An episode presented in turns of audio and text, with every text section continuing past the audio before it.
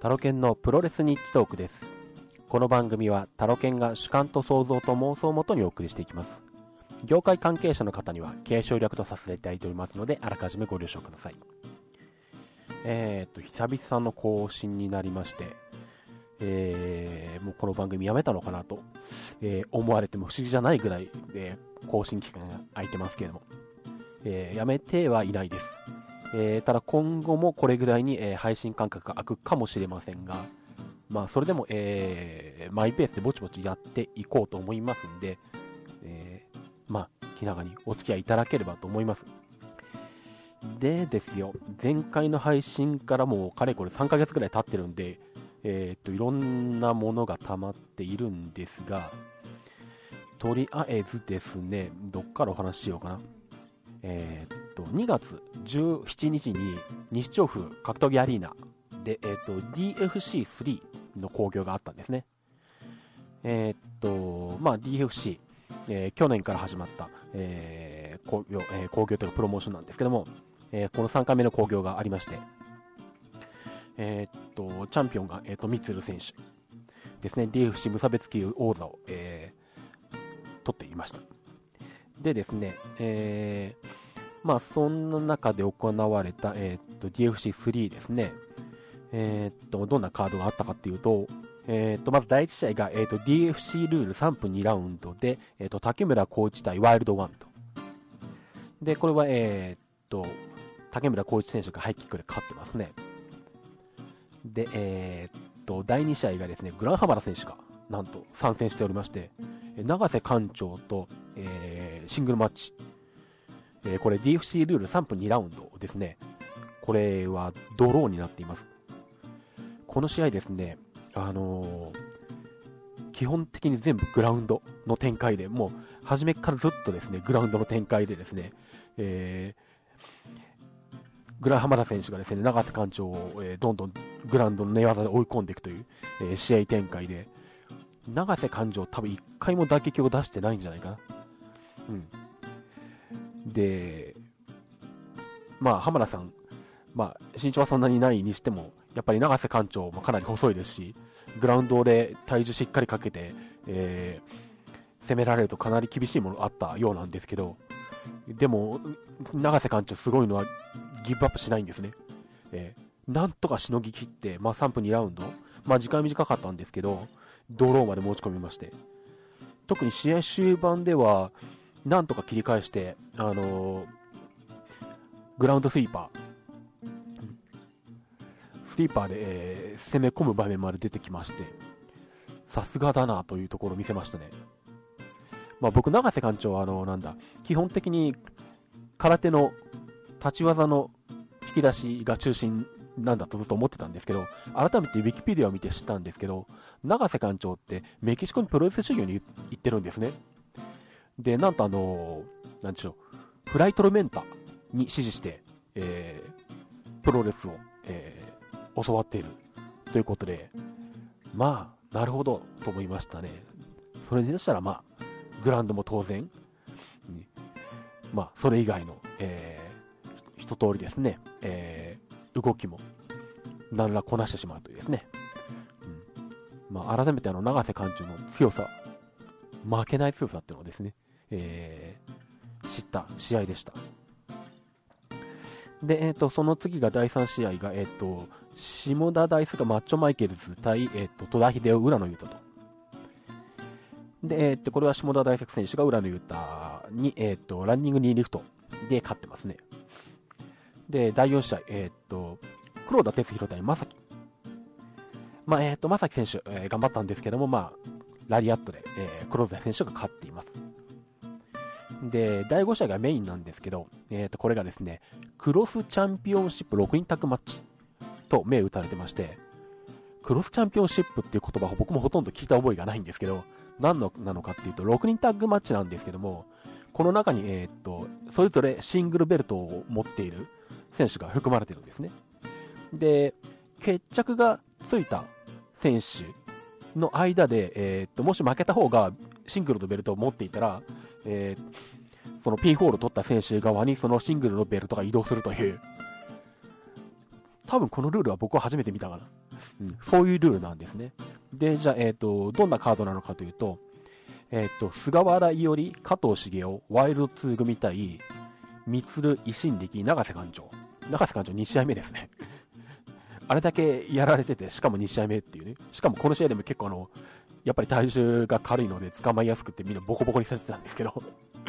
タフですね、長瀬館長。うん、それでもあの、切り返してましたがね。うん、で、えー、っと、そのベルトなんですけど、えー、っと、まず、永瀬館長がミッドマー、えー、っと、ミッドアメリカンマーシャルアーツタイトル。これは、えっと、去年の11月22日にスタンリー10でウィンガーから取ってますね。それから、えっと、ミツル選手が DFC 無差別級チャンピオンですね。それから、えー、菅原優里選手が、えっと、リトルハンドライトヘビー級王座を持っています。で、このリトルハンドライトヘビー級ってなんだと思ってですね、ネットで調べてみたところ、どうも2007年に、えー、リトルハンド工業っていうのがあったようなんですね。うん、リトルハンド工業仙台大会が2007年8月にあって、そこでどうも、えー、っと、その同団体にいてのライトヘビー級、えー、王座決定戦が行われて、そこを、で、えー、っと、菅原由里が、えー、勝ち上がってですね、えー、ベルトを取ってるようです。えー、これ、まあ、えっ、と、当初のリリースでは、リルハントライトヘビー級って書かれてたんですけど、えー、正確にはどうもリトルハンドっていうのが正しいようで、えー、リトルハンドっていうのは、あの、英語表記みたいですね。えー、全部小文字で英語表記するのは正しいようです。ちなみにこのリトルハンド工業っていうのが、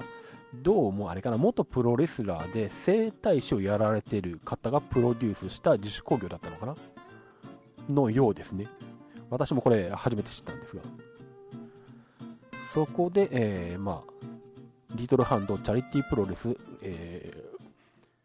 当時の記録としては、リトルハンドチャリティープロレス泉家ライトヘビー級王座決定戦と書いてありますけども、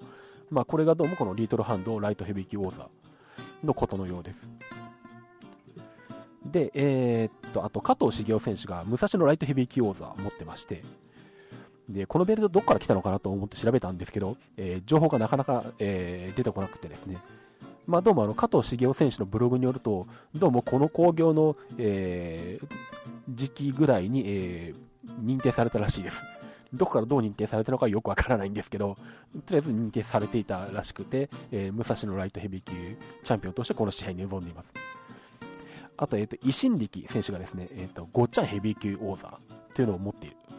えー、いたんですけども、えー、このごっちゃんヘビー級に関しては全くわかりませんでした。ネットで探したんですけど、えー、情報全く出てこなかったので、えー、といつか誰かに由来を聞いてみたいと思うんですけども、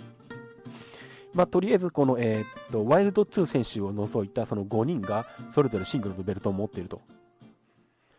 えー、長瀬館長に関して言うと、実は WMW ミドル級もあるんじゃないかと思ったんですけど、まあそれを置いといて、とりあえず今言った5つのベルトも同時にかけられた6人タッグマッチがメインイベントでした。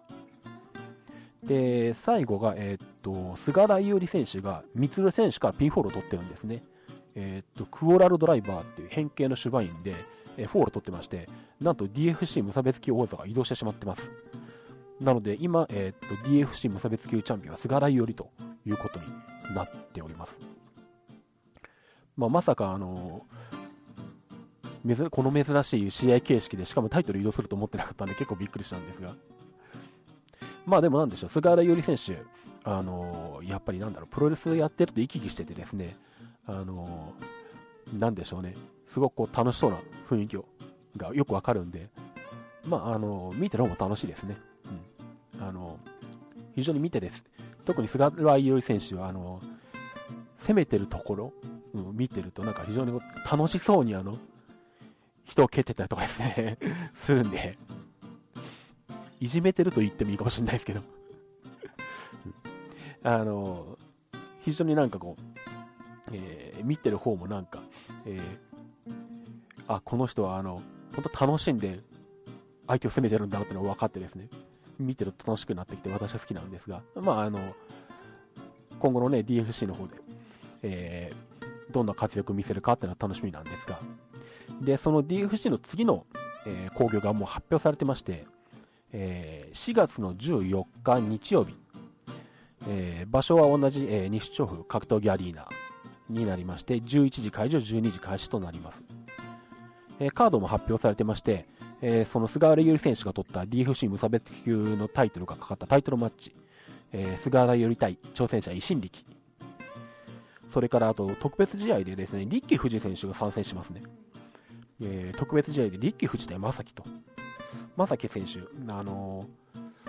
ー、大物相手の、えー、シングルマッチが続きますね。これもどうなるか楽しみなんですが、リッキー富士選手を見るのもかなり久しぶりな気がしますね。まあ、ちなみに私は、えーと、見に行く予定です。それから、えーと、武蔵野ライトヘビー級タイトルマッチで、加藤茂雄対伝説のマスクマン X。誰なんでしょう？全くわからないですね。えー、それから戸田秀夫対、えー、ドラゴンソルジャーロー。あとタッグマッチで黒田哲弘、えー、竹村光一組対ワイルドワン、ワイルドダディ。えー、その他、えー、空手試合数試合となっています。ちなみにあの前回、この間の DFC3 の方でもあの空手の試合がありまして、空手の昇級試験とかがあったかな？うんまあえー、基本的に DFC の興行ではこういった空手とか、えー、空手対他の格闘家との試合とかですね、そういったものが、えー、も混ぜあの織り込まれて、えー、行われていくようです。あとそうだ、最初に言うのを忘れてたんですけど、えーと、DFC3 でですね、あのレフェリーがドラゴンソルジャーロー選手でした。えーまあ、DFC はあの第1回目からあの選手がレフェリーも兼ねるという、えー、やり方をしてるんですけども、えー、この DFC3 に関しては、えー、と前回の DFC2 の興行で、えー、ルールをルールをちゃんと把握してなかった、えー、ドラゴンソルジャーロー選手に、えー、ルールを把握してもらうために、えー、レフェリーとして、え、指名されて、まして、えー、ということで全試合、えー、DSL 選手がレフェリーをしていました。まあ、あのルールを把握してなかった人に、えー、レフェリーをやらせるのはどうなんだって話はあるんですけど、えー、まあ、とりあえずこんなノリで DFC は毎回、えー、リフェリーが何らかの形で決まっていくようです。えー、ということで、まあ、DFC4、4月14日、えー、西調布で行われます。まあ、これも、えー、私、観戦しに行く予定です。で、あとですね、えー、学生プロレスサミットが今年もありまして、えー、2月の28日ですね、えー、コーラケンホールで行われまして、これも、えー、見てきました。えー、っと、一応年に1回のことなんで、やっぱり全カード、えー、および全、えー、参加選手名、えー、読んでおきましょうか。はい。えー、っと、第1試合が新人タッグマッチ20分一本勝負で、えー、オナホ外した、えー、ハス向井聡対アレクサ・インダー大塚、ショーモ・ナイケルズ。えー、これはオナホ外した選手が、えー、っと、日大1年の NUWA で、ハス向井、えー、聡、えー、が、えー、明治大学の1年生 UWF と。えー、っと、ん？この読み方でいいのか？えー、ごめんなさい。えー、ハス向井治ですね。えー、間違えて覚えてます。はい。えー、ハス向井治選手が、えっと、UWF の1年生と。えー、明治大学の1年生。で、えー、アレクサインダー大塚選手が SWS、えー、帝京大学の1年。ショーモナイケレズ選手が SWS、帝京大学1年。ですね。で、オーナーを外した選手がショーモナイケルズ選手から逆指固めで勝ってます。で、えっ、ー、と、第2試合がですね、えっ、ー、と、新生基地外対リアルゲー、えー、20分一本勝負。潮吹亭鶴瓶、ビシバシ M 太郎対ノンケロンガイダイヤモンドフューカイ。えっ、ー、と、修復亭鶴瓶が、えっ、ー、と、帝京大学4年の SWS。ビシバイ CM 太郎が武蔵野、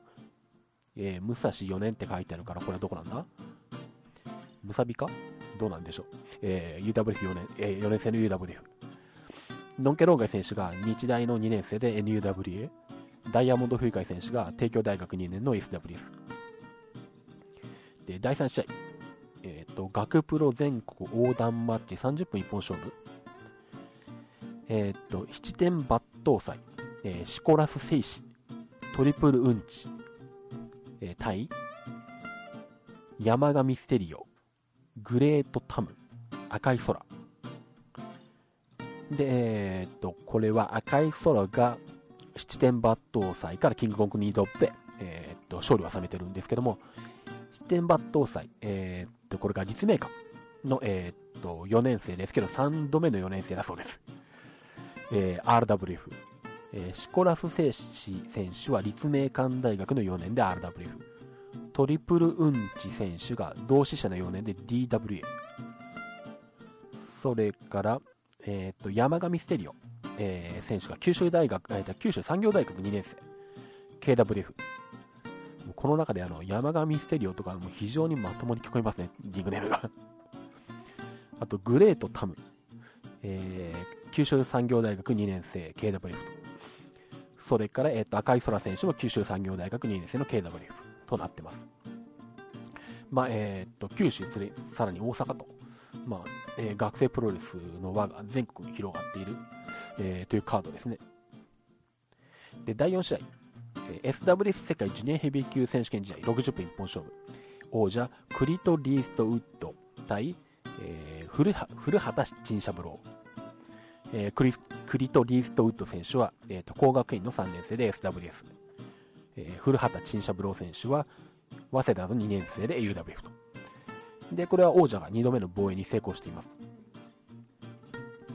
で、えっ、ー、と、第5試合、スペシャルタッグマッチ、え、ー、と、フリーウェイ、えー、45分一本勝負。マラデカイ、シコテツホッテ、えー、対、フェチロー、スパンキングストン、対、ギャルオコレクション AG、ニューリンパーク。この、えっ、ー、と、フリーウェイのタッグマッチになってますね。えー、っと、マラデカイ選手が首都大学東京の4年生で SWS。シコテツホッテ選手が帝京大学4年生の SWS。で、えー、と、フェチロー選手がに、えー、と、日大の4年生で NUWA。それからスパンキングストン選手が日大2年の NUWA。それから、ギャローコレクション AG が、えっと、泉短大3年。短大なんだ。えー、で、UWF。で、ニューリンパーク選手が、えーと、帝京大学4年の SWS と。えー、ちなみにマラデカイ選手、えー、非常に高価なマスクマンなんですけども、えー、すごく動けますね。で、空中殺法も本当に、なんだろう、躊躇なく思い切って飛んでいて、うん、まあ、えっ、ー、と、技の受けの受け身なんかでも、なかなか高度な受け身してまして、まあ、本当にね、あのー、4年生なのか、この後どうするんでしょうね。まあ、できたらね、どっかのインディー団体とかでプロレス続けてほしいなと思うところなんですが、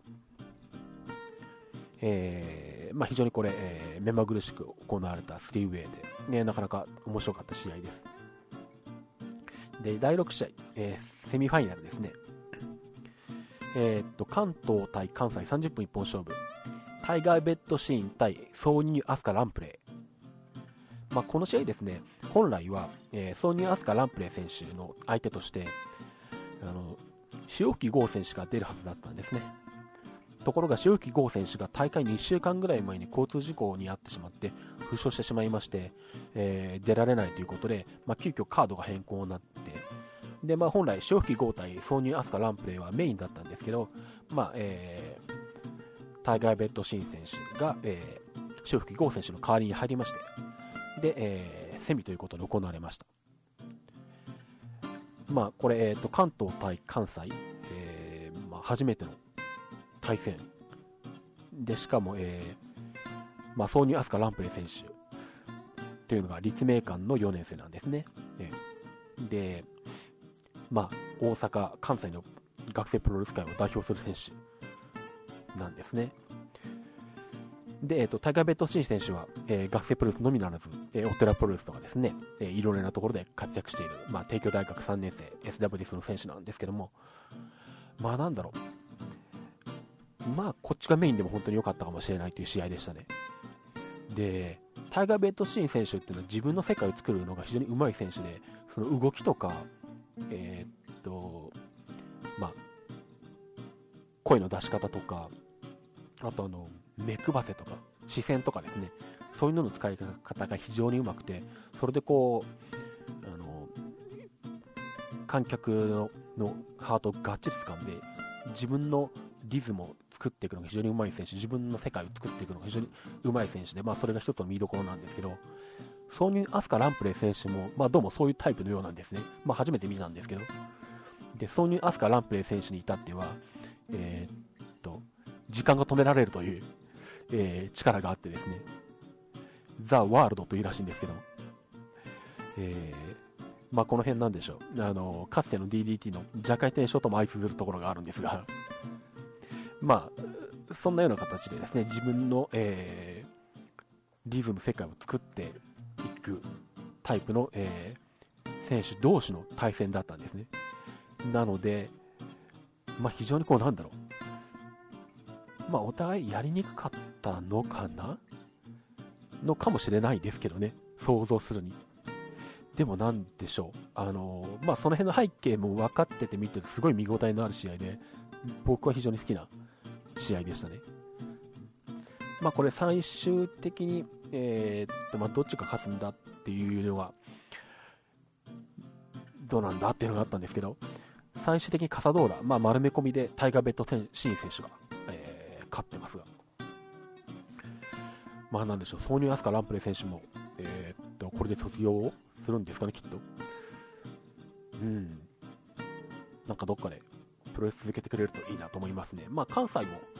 何でしたっけ、支援とか、あのー、まあ学生プロレスと、まあ、インディーの中間的なメンバーでやってる工業って言い方をしていいのかどうかよくわかんないんですけど、うん、あの割とまあその学生プロレスを辞めた後のまあ受け皿と言っていいのかな？みたいな役割の団体も立ち上がってきてるんで、まあ、そういうところで、えー、続けてくれたりすると嬉しいなと思うんですが、まあね、機会があったらね、そういった団体もまた見に行きたいんですけど。で、えー、っと、メインイベント。えー、と、まあ、これもともとは、えー、セミで行われるはずだったタッグマッチなんですが、まあ、これがメインになりました。えー、と、メインイベントなるか世代交代、魂の伝承マッチということで、えー、っと、ジーポ監督、岸田君組対、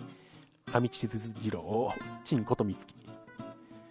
えー、っと、ジーポ監督が帝京大学の4年生で SWS。岸田君が早稲田大学4年で UWF。えー、ハミチツ次郎選手が、えー、っと、拓殖大学3年の SWS。チンコと美月選手が駒澤大学2年の UWF と。で、この試合に関しては、えっ、と、リングアナがですね、えっ、と、なんと、ケロでしたね。えー、元新日本プロレス、えー、の田中リングアナが、えっ、と、リングに上がりまして、なんとこの4人をコールしたというですね。えまあ、なんという仕事をしてるんだというのはありますけど、まあ、学生プロレスサミット、去年も、えー、っと、リングアナが木原さんで、えー、っと、レフェリーが、えー、京平さんだったりしたので、まあ、えー、どうも毎年メインは、えー、こういったビッグリングアナとか、ビッグレフェリーを、えー、招聘してですね、えー、行われていくようですね。で、えー、っと、まあ、非常に、あの、いい試合でしたね。いい試合って言い切っちゃうのはどうかなっていうのはあるんですけど、うん、あの、最終的には、えー、っと、ハミチツ二郎選手が岸田君から、えー、っと、デストリスープレックスホールドでピンフォールを取って、えー、っと、世代交代になって。もこれ、デストリースープレックスホールドって公式ページに書いてあるんですけど、デストリースープレックスホールドって、あの、なんだ、この形じゃないんじゃないのって思うんですけどね。っていうか、あのなんだ、えっと、タイガース、タイガースープレックス85だと思うんですけど、これ。え、っと、なんでしょう。うんと、タイガースープレックス85ってのは、あの、三沢光晴選手が2代目タイガーマスクになって、えー、で、えー、っと、小林邦明選手と、だったっけ？と、えっ、と、ジュニアのベルト、タイトルマッチをやった時のフィニッシュホールドで、多分、その後1回とか2回とか多分、ほぼ出してないんですけど、えー、非常に言葉で説明しにくいんですが、左腕がフルネルソンのように組んでいて、で、右手は、右腕は脇の下から通してで、えー、と相手の首の下にスリーパーみたいな感じでこう腕を通してその左腕の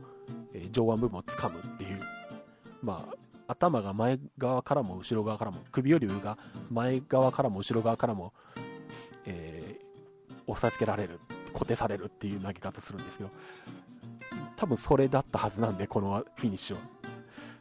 デスリースープレックスってなんだっけ？えー、っと、4代目タイガーマスクが使ってる技か。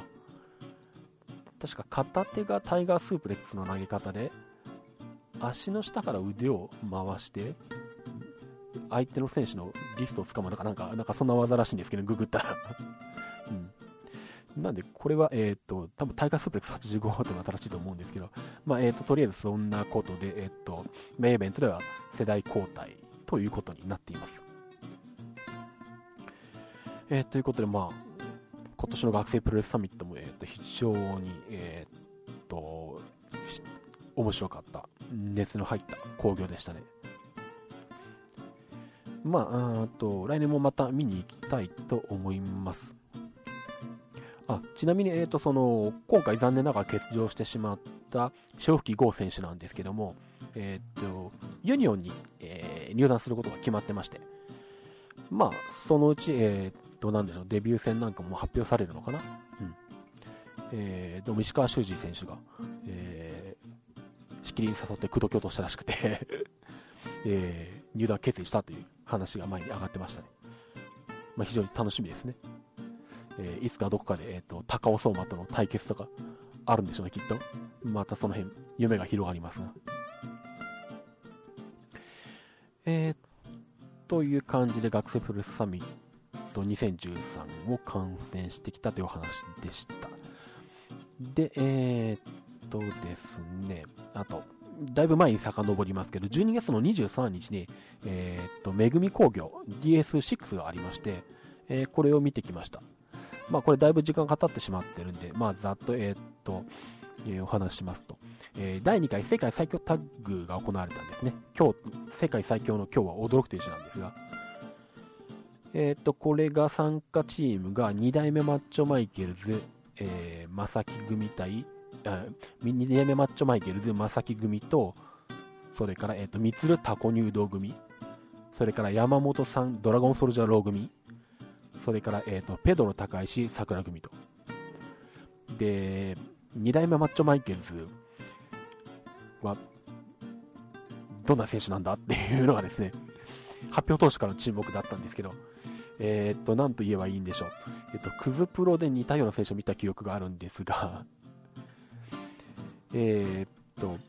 なんだ、まあ、えー、っと、ヨシヒグ的な感じであの認識していただければと思います。まあえーまあ、具体的な表現は非常に難しいんですけども、えーまあ、一見、あのなんでしょう相手の選手が動いているように見えてしまう、まあそのえーと、2代目マッチョマイケルズ選手の持つです、ね、不思議な力によって、えーと、相手の選手が引きずり込まれてですね、えー、いつの間にか技をかけられたりするようなですね、えー、そんな選手ですね。はい、で、えーとまあ、その4チームで、えーとタッグトーナメントが行われて、あとはその前にトライアルマッチでスパイダーマン対スパイダーマンが正しいのか？えー、対、えーと、武蔵っていうトライアルマッチがありましたね。で、えっ、と、その最強タッグ関しては、えっ、と、決勝戦はドラゴンソルジャー、ロー、山本さん組対、えー、2代目マッチョマイケルズ、正木組。で、えっ、と、ドラゴンソルジャー、ロー選手が、フォーリーエンジェル2で、正木組、あ、正木選手を下して、えっ、と、ドラゴンソルジャー、ロー、山本さん組が、えー、優勝しています。で優勝中チームには、えーと、得点として次回工業のマッチメイキンが与えられまして、で、えーと、DSL 選手は、えーとまあ、山本さんが、え、主催しているコンボっていう工業、プロモーションっていうかな、工業っていうのかな、それがあるんですけど、えっ、とまあ、そのコンボとの対抗戦をやりたいっていう話をしたんですけど、まあまあ、えー、山本さん側から、まあ、その、えー、段階ではまだないということで、えー、結局最終的にですね、次回、えー、と3月24日に、えー、とまた DSL 工業、えー、とめぐみ工業があるんですけども、え、っと、ここで山本さん率いる、えー、コンボから、えー、っと、選手が参戦するという話に、えー、まとまりました。で、まあ、コラボ工業ということですかね。えー、っと、3月24日、めぐみ、えー、っと、めぐみとコンボという名前になっています。えー、場所は、えー、いつもと同じケルベルス道場で、えー、3月4日に、えー、3月24日日曜日、えー、12時半会場、13時開始、入場無料カンパ歓迎となっています。これも、えーと、対戦カードが全部発表されてますんで、えーと、読んでいきますと、えーと、まずトライアルマッチ、えー、10分一本勝負で、竹村コーチ対3代目マッチョマイケルズ。えー、と、マッチョマイケルズが急に増えてますけれども、えー、と、ちなみにこの3代目マッチョマイケルズっていうのは、確か前回のめぐみ工業の同日だったかなんかで、えー、っと、なんか NKW だったかな？えー、どっかの団体で、えー、マッチョマイケルズ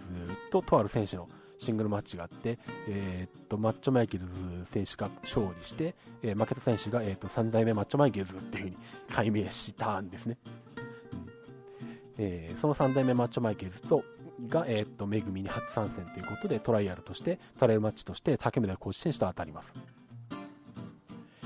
で、えっと、第2試合、これなかなか注目なんですけど、え、っと、名古屋のレジェンド、関東初進出ということで、えー、15分一本勝負、脇街道コーチ対宮男というカードが組まれています。なんと、脇街道選手が東京に来てしまう。東京というか埼玉なんですけど、関東に来てしまうと、これはちょっとなかなか、あのー、注目ですね。でぜひ、あの、脇街道選手には定期参戦していろんな選手と当たってほしいんですけど、あの夢が広がりますね。あのどこかで脇街道を講じたいあの2代目マッチョマイケルズとかやってほしいなと思うんですけど、まあえー、非常に楽しみなカードが発表されています。で、えーと、第3試合が、えーと、コンボとコラボその1ということで20分一本勝負、ユイが桜組対ミツルチョコとなっています。で、休憩でチョリソの部屋がありまして、で、その後第4試合でドインディ30死体元祖なんとかし、えー、その辺は星マーク、アスタリスクになってますが、20分一本勝負で、まさき初代マッチョマイケルズ対戸田秀夫、阿部健二と。で、えー、っと、第5試合メインが、えー、っと、コンボとコラボその2、20分一本勝負で、ドラゴンソルジャーロー山本さん組対浦野裕太、松枝霊翔でいいのかな、この読み方は。えー、ちょっと読み方はわかりませんけども、えー、というタッグマッチになっています。で、さらにその後、えー、っと、ボーナストラックがあるみたいですね。えー、っと、おまけでマッチョランブルとありまして、出場予定選手が、初代マッチョマイケルズ、2代目マッチョマイケルズ、3代目マッチョマイケルズで他となっていますね。だからこれが一番楽しみな気もするけど。はい。ということで、えー、っと、まあ、これも観戦しに行く、えー、予定です。で、あのご興味のある方、ぜひお越しいただければと思います。えー、っと、あとは、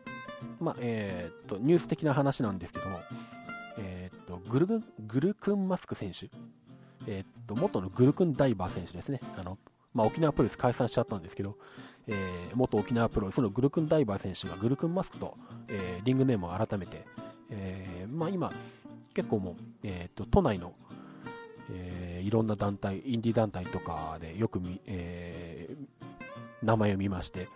インディのお仕事なんかでも見てるとちょくちょく、えー、出てるんですけどもね、そのグルクンマスク選手が、えーと、沖縄で新団体を旗揚げしまして、えー、団体名がですね、琉球ドラゴンプロレスリング、えー、となっています。で、えっ、と、常設会場としてネーブルカデナイベントホール、ここを常設会場として、えっと、基本的には週末金土日開催と。ただし、えっと、他団体にリングを貸し出す時があるんで、その時は休みになるということのようでなんですが、えー、なんと、グルクンマスク選手ですね、えー、団体旗揚げというところまで来てしまいまして、まあ、さすがに、えっと、沖縄なんでそうそう簡単にはいけないんですが、うん、見てみたいですね、これね。まあ、結構なんでしょう、まあ、グルクンマスク選手、まあ、そのグルクンダイバーになる前から、えー、数えると、まあ、かなりいろんな団体にも上がっていて、いろんな選手と当たってますんで、まあ、えー、どんな選手がこのリングに上がってくるのか非常に楽しみで、対戦カードも楽しみなんですけどもね、まあ、えっ、ー、と、この辺もまた興行とか、えー、いろんな話がありましたら、この番組で情報を、えー、お届けしていきたいと思います。ということで、えっ、と、ざーっと3ヶ月分お話ししたんですが、まあ実は今回もお話ししないんですけど、あのー、DDT の、えっ、と、11月25日の DDT 後楽園ホール大会とかにも行ってまして、あの、ポイズン沢田ジュリーの、えっ、と、引退工業とかですね。まああれも言ったんですけど、まあその話はまたいずれおいおい、あの、別の形でお話ししたいと思います。で、えっと、告知がありまして、実はイベントに出演することになりました。えー、っとですね、場所が東京の下北沢で、えー、っと日にちがですね、3月の22日。えー、っと、3月の22日の深夜から3月23日の早朝までなんですが、えっと、これが、深夜の下北音楽人トークセッション東京ブートアップが提案するアーティストのためのポッドキャスト講座だったかな後半はよくわからないんですけども。えー、ということで、えー、っと、カフェキックという、えー、ところで行われます。まあ、これ、えー、っと、プルースニッチトークのホームページの方に、リンクを貼っておきますんで、えっと、まあ、これ、えっと、Facebook ページになってますけど、Facebook やってらっしゃらない方も、えっと、見れますんで、あの、見ていただければと思うんですが、えー、っと、時間が3月22日23時30分から、えー、っと、翌日23日の5時までと。参加費が、えー、っと、一般1500円、学生500円、えプラス、えっと、それぞれドリンク。を、えー、ワンドリンクお願いしますという形ですかね。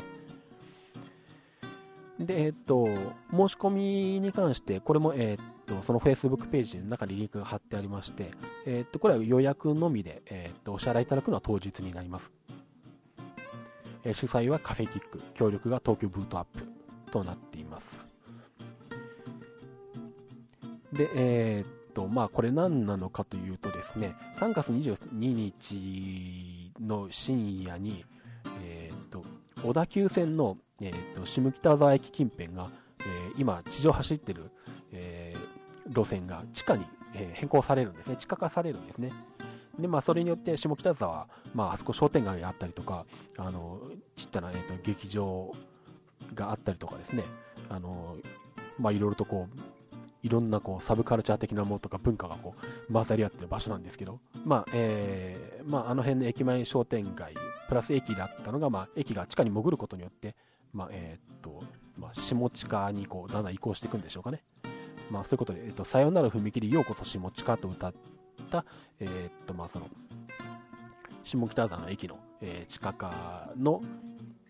夜に合わせて、えー、イベントで盛り上がろうというイベントになっています。で、まあ、この中で、えー、っと、私は鉄分要員としてですね、鉄道日特絡みの鉄分要員として、えー、まあ、この中の第2部、えーと、東京ブートアッププレゼンツアーティストのためのポッドキャスト講座、えー、下北沢鉄ネタ雑談というコーナーに出演しまして、えーと、おそらく、えーと、クリアジのヤンマさんと、あとはこの東京ブートアップをやられている、えー、と新宿鮭さんですね。えー、新宿鮭さん、えー、とポッドキャストで、スティールクレイジーっていうポッドキャストもやられてますけども、えーとまあ、この新宿鮭さんとヤンマさんと、えー、と私、タロケンと3人で、えー、まあ、鉄道のこととか、下北沢のこととか、えー、それ以外のこととか、まあ、いろいろとお話をすることになると思います。という形で、えー、っと、まあ、初めて、えー、っと、なんでしょう、まあ、個人的に、えー、っと、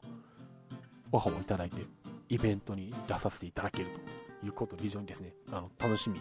とか不安とかいろんなものでいっぱいになってるんですけども、東京ですんで、あのぜひ皆さん、あの来ていただいてですね、一晩お付き合いいただけると嬉しいです。